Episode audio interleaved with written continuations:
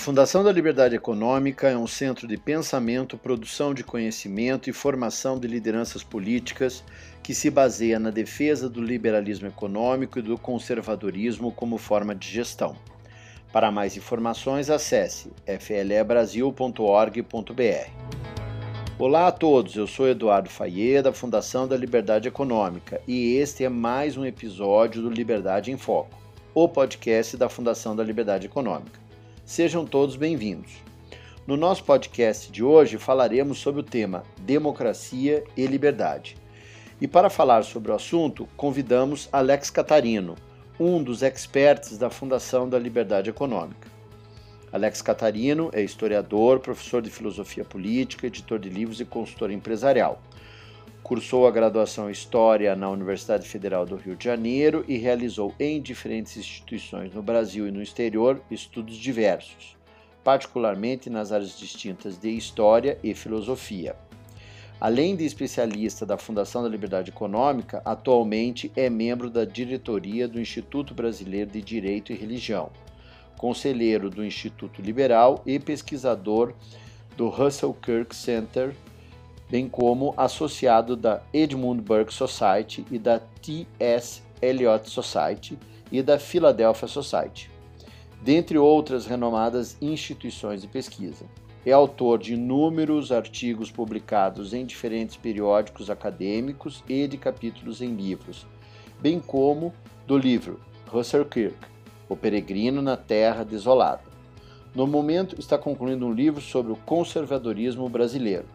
Alex Catarino, uma satisfação recebê-lo aqui no podcast da Fundação da Liberdade Econômica. Seja muito bem-vindo. Eduardo Faye, como sempre, é um prazer imenso estar aqui conversando contigo e podendo falar um pouco dessas questões fundamentais de filosofia, história e política para a nossa audiência. Muito obrigado pelo convite. Alex, sempre é um prazer recebê-lo aqui no nosso podcast.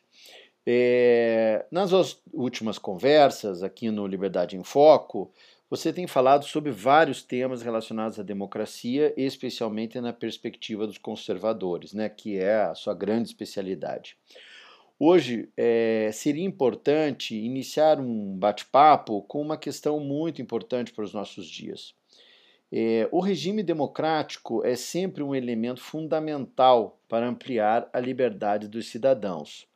Qual é a sua análise sobre isso? Em um momento no qual muitos formadores de opinião, além de políticos e magistrados, tomam a democracia como um fim em si mesmo e não como um simples meio para a troca pacífica dos governantes, torna-se torna necessário reafirmar que a verdadeira finalidade da política é o bem comum da sociedade que deve se manifestar por intermédio da adesão aos princípios de ordem, de liberdade e de justiça,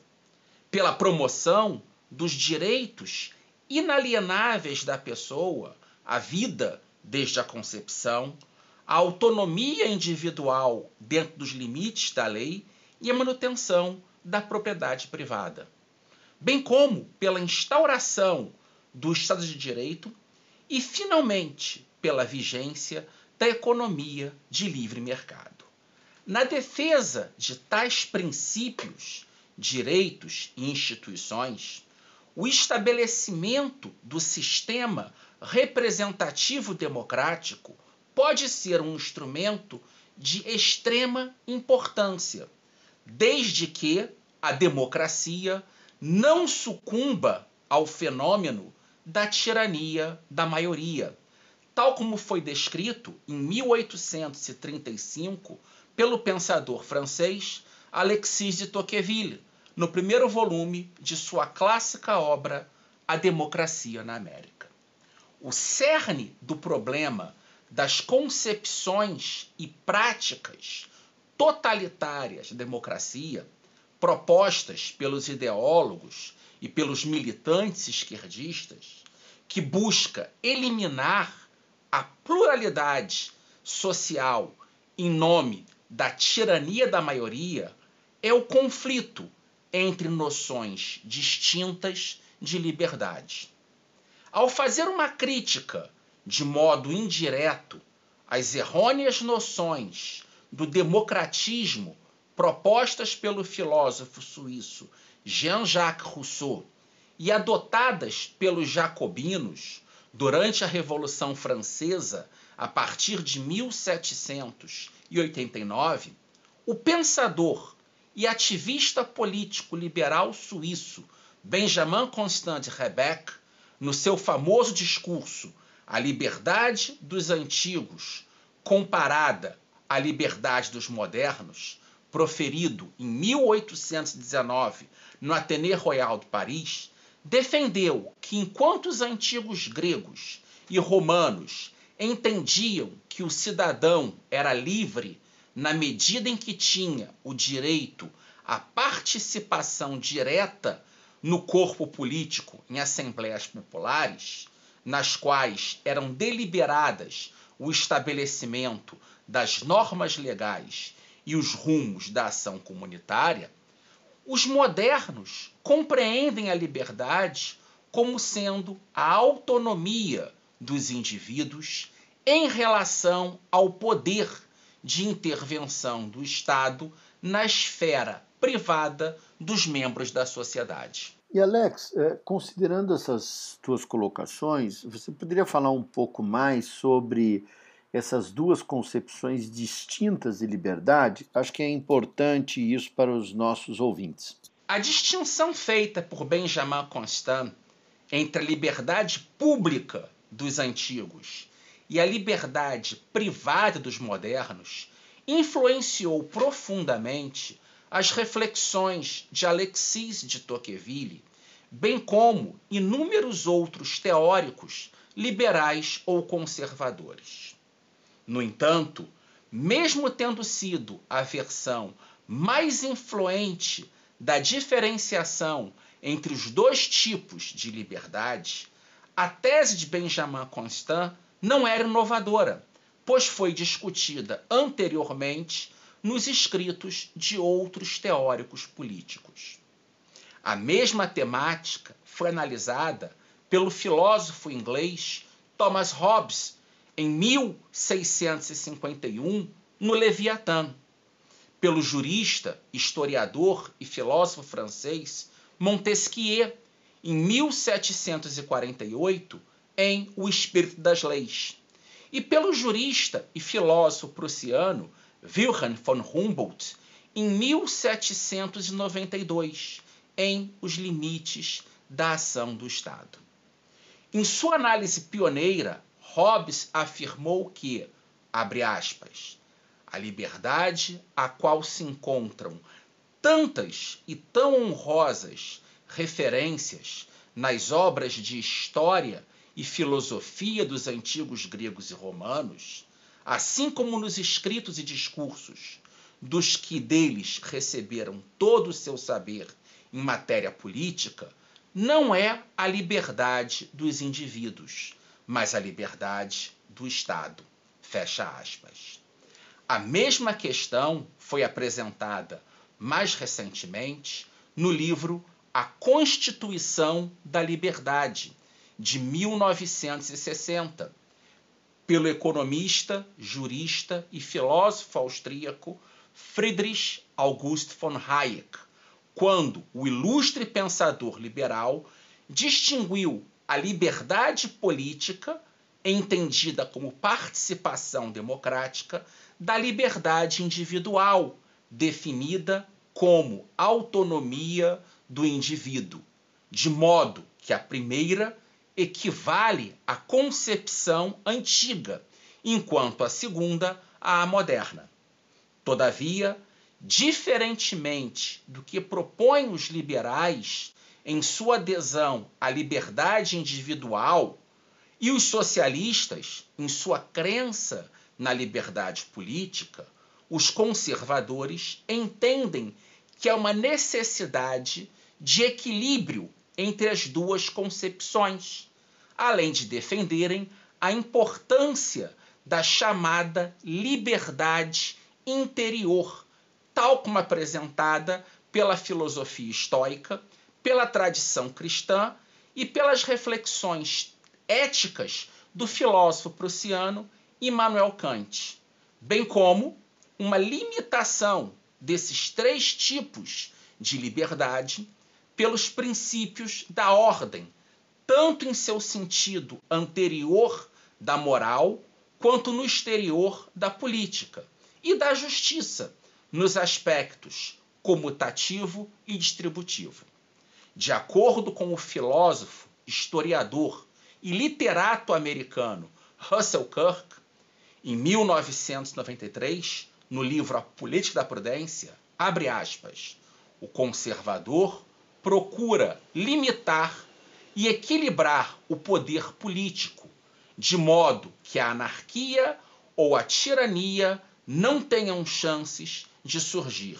Fecha aspas. Mais adiante, o mesmo pensador ressaltou que, abre aspas, restrições constitucionais, freios e contrapesos políticos, um cumprimento adequado das leis, a velha e intrincada rede de restrições sobre a vontade e o apetite são aprovados pelo conservador como instrumentos da liberdade e da ordem, fecha aspas, para finalmente apresentar a máxima segundo a qual, abre aspas, um governo justo mantém uma tensão saudável entre as pretensões da autoridade e as pretensões da liberdade. Fecha aspas. E Alex, em nossos dias é, existem grandes diferenças significativas a, acerca do modo que o conceito de liberdade é entendido por várias é, correntes distintas, é, correntes políticas distintas, né? como que se analisa isso? O clamor por liberdade é uma das mais peculiares características da política moderna, tanto no plano teórico quanto na esfera de ação. No entanto, o termo liberdade tem significados conceituais distintos para liberais, para socialistas e para conservadores, além de, até mesmo no interior de tais correntes doutrinárias, não ser entendido de modo uniforme. Isso é importante que você falou, que seria é, destacadamente relevante você analisar um pouquinho como os liberais compreendem a liberdade. As diferentes vertentes do liberalismo tendem a compreender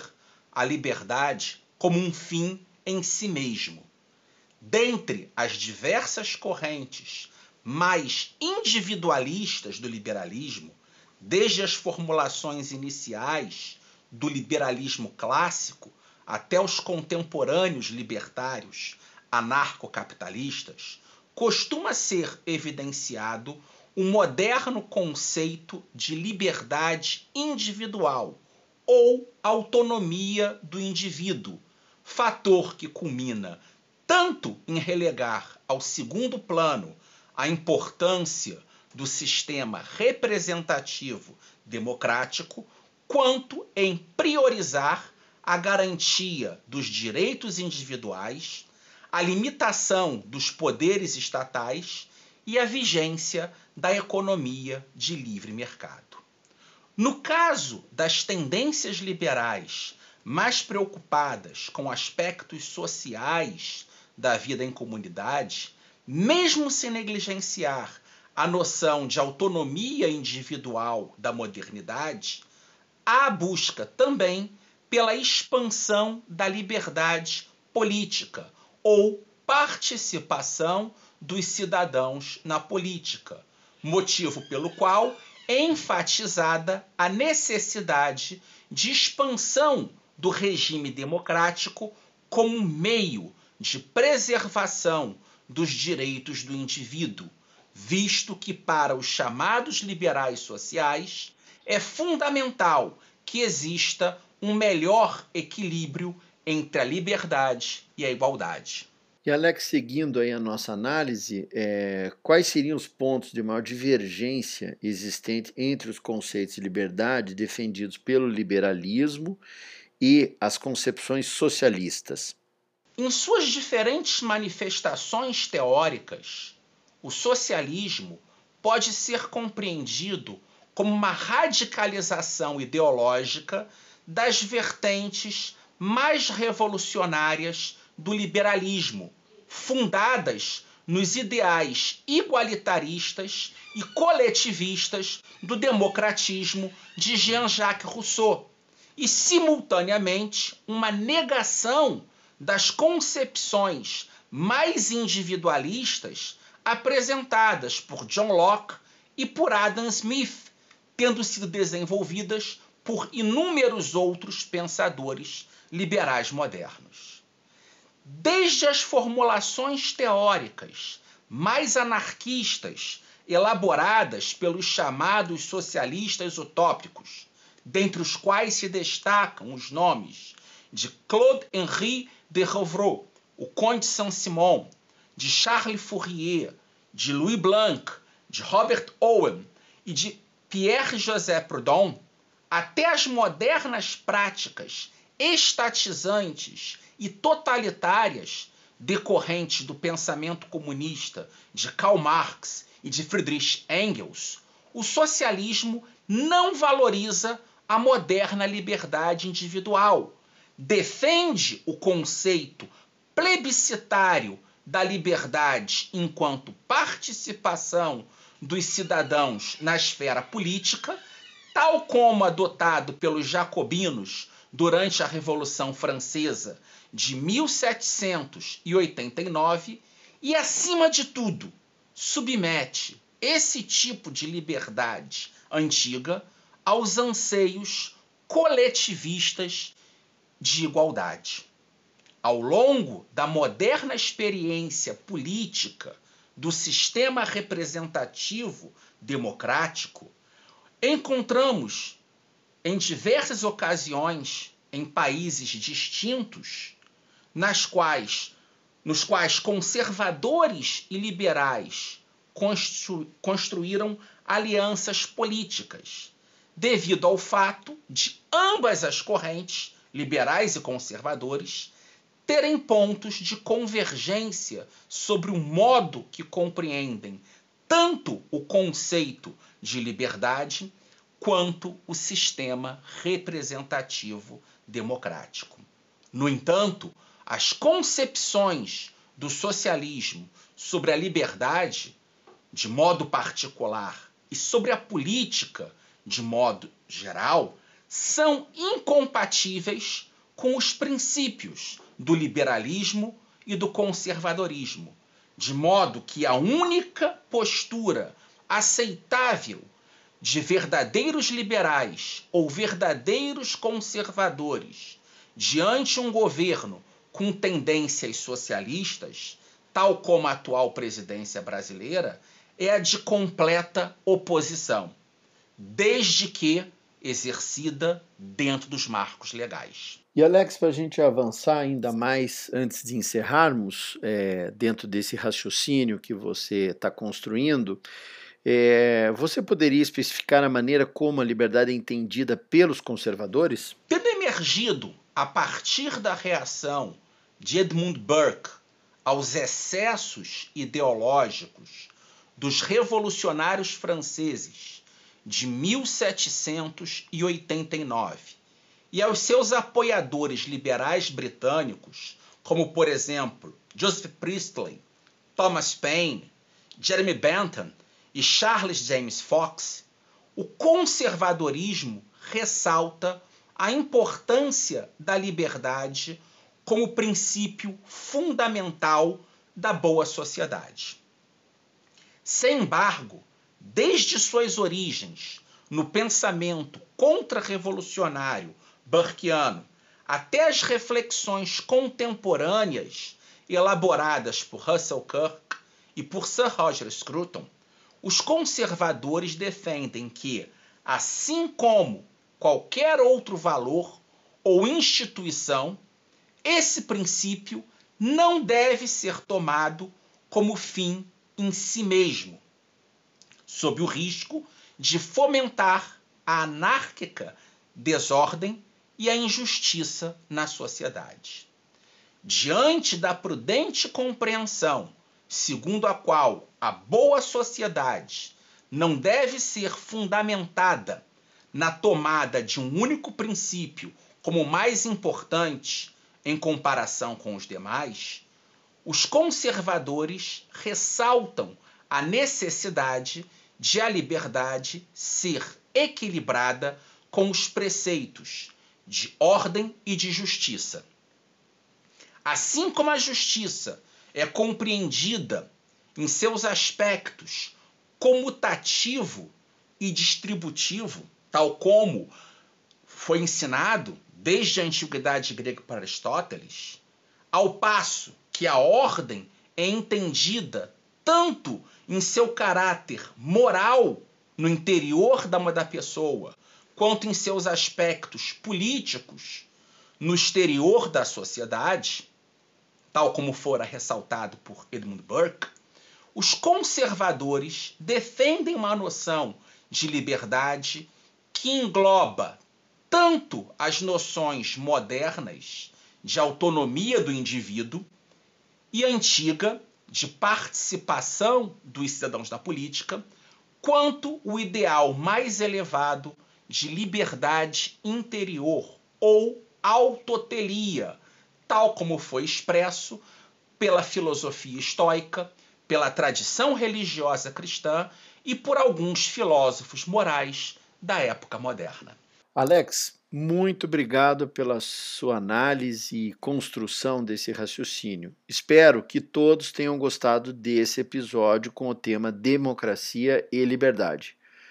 Alex Catarino, mais uma vez, muito obrigado.